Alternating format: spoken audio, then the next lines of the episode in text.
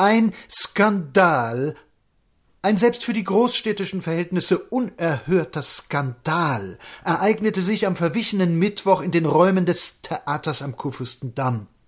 Dort war der vierte Teil des bekannten Films Punkt, Punkt, Punkt für die Erstaufführung angesetzt und ein gewähltes Publikum hatte sich bereits frühzeitig in den intim ausgestatteten Räumen versammelt. In einer Balkonloge waren die Hauptdarsteller versammelt, unter ihnen die reizvolle Punkt, Punkt, Punkt. Ahnungslos lauschten Parkett und Ränge den Klängen des kleinen Orchesters, die Mestersche Wochenschau lief vorbei, der große Film begann.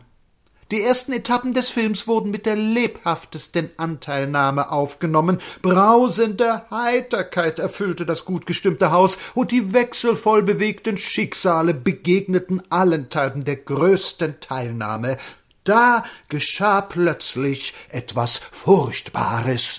Der komische Heldenvater hatte soeben seiner entwichenen Tochter wieder einmal verziehen, als sich urplötzlich, ohne die geringste textliche Vorbereitung, ein fremder Film in den ursprünglich angesetzten einschob. Die Wiedergabe der dort fotografierten Ereignisse erlasse man uns gütigst. Es waren Obszivitäten der rödesten Art, etwa in der Form der Zeile von Gedankenstrichen in Schnitzlers Reigen. Die Darstellerinnen und Darsteller waren in Berlin noch unbekannt, die Fotografien waren klar, die Bilder gut verständlich. Des Publikums bemächtigte sich eine begreifliche Unruhe.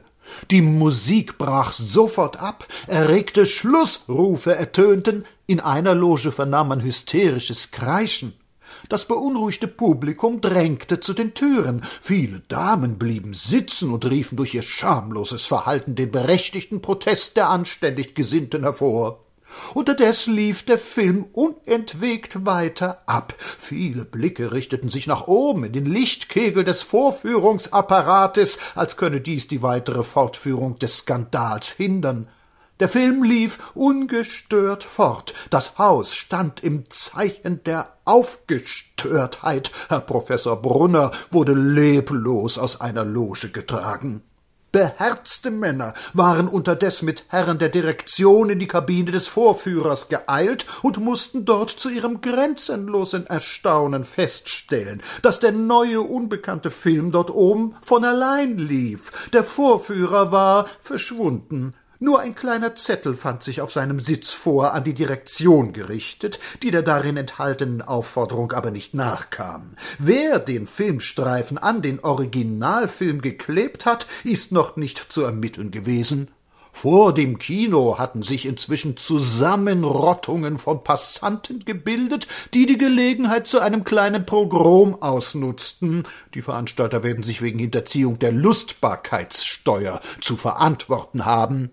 Der Lastzöne Filmstreifen ist gestern von der Schupo, römisch 600 Schaft Kommandeur Oberst von Wörishofen, beschlagnahmt und in sichere Verwahrung genommen worden. Wie wir hören, haben die Mannschaften der betreffenden Staffel sämtlich Erholungsurlaub eingereicht.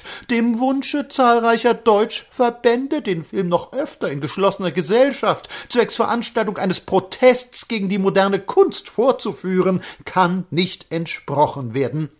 Der gestörte Film läuft zurzeit wieder unter lebhafter Anteilnahme des Publikums am Kurfürstendamm weiter. Der Direktion muss das Zeugnis ausgestellt werden, dass sie in würdiger Form das Ärgernis abstellen ließ.